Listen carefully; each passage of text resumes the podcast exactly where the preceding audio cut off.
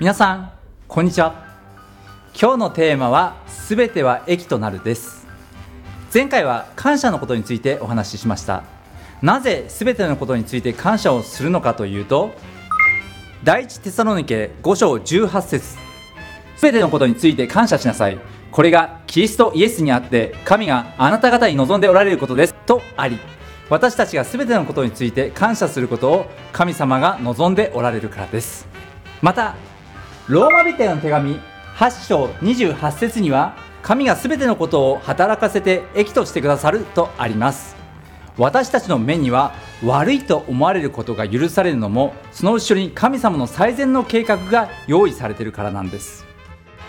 時には私たちの想像してた問題の解決や結果と違うと思うこともあるかもしれませんが神様の最善で最高の解決が表されます。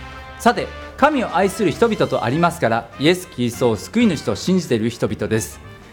それだけで感謝すれば益になるの？と思いますが聖書では神様を愛するとは神に聞き従うことを言っています。夫婦で考えると分かりやすいと思います。エベソ書5章には夫は妻を愛しなさいとあり妻は夫に従いなさいとあります。中には私の家は逆転し妻が全ての権力を握っているという家もあるかもしれませんけど夫が妻を愛するように神様は私たちを愛してくださっています。